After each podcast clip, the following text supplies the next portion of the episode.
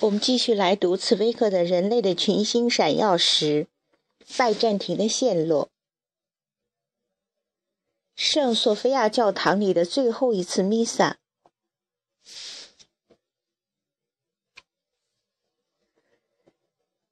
被围困在城里的人，不必派出任何一个探子，也不需要任何一个从敌人那边投奔来的人，便可知道自己面临的处境。他们知道穆罕默德已经下达了总攻的命令，因而对于未来的巨大危险和自己重大责任的预感，就像暴风雨前的乌云，笼罩着整座城市的上空。这些平时四分五裂和陷于宗教纷争的居民，在这最后几个小时内聚集在一起了。空前的团结场面，总是到了最危险的关头才出现。为了大家都得出力保卫的一切，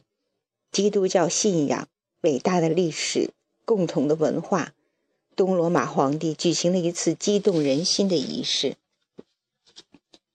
根据他的命令，全城的人，东正教徒和天主教徒、教士和普通教徒，老老少少都集合在一起，举行一次空前绝后的宗教游行。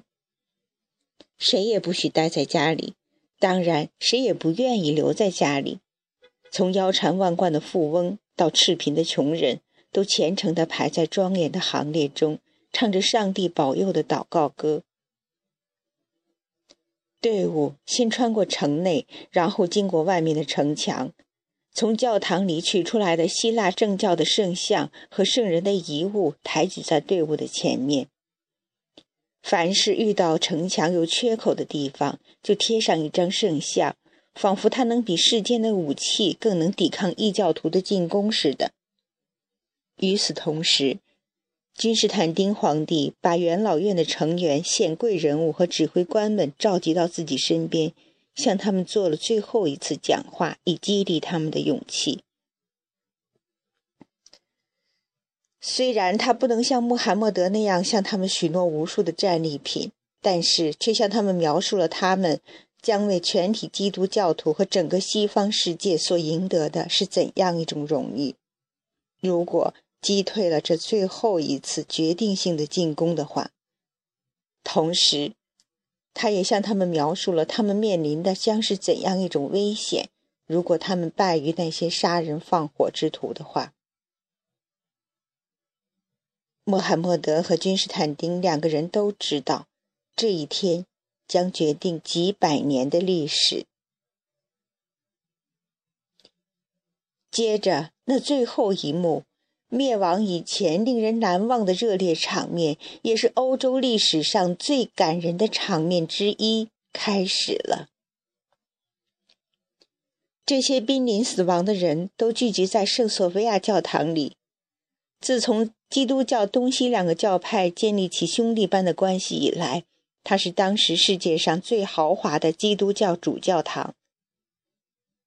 全体宫廷人员、贵族、希腊教会和罗马教会的教士，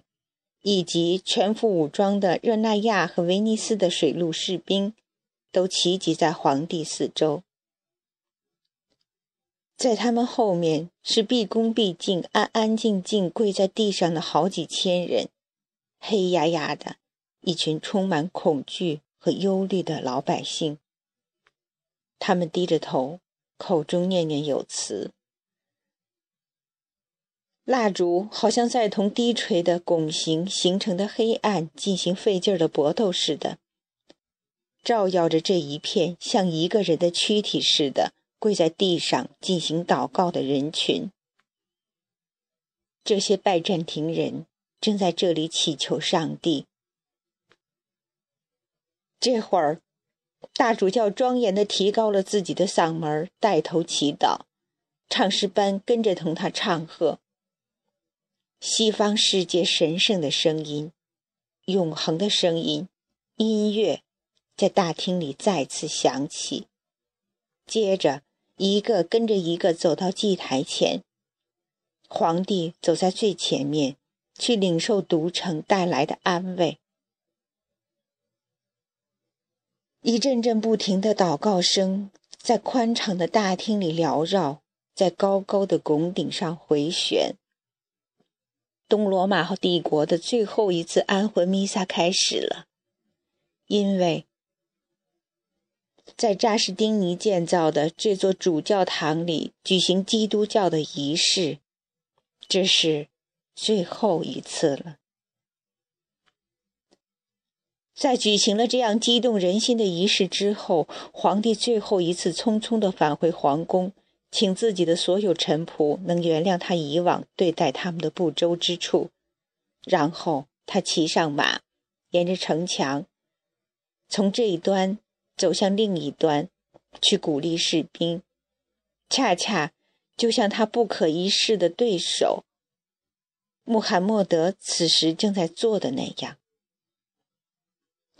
已经是深夜了，再也听不到人声和武器的叮当声。但是，城内的几千人正以忐忑不安的心情等待着白日的来临，等待着死亡。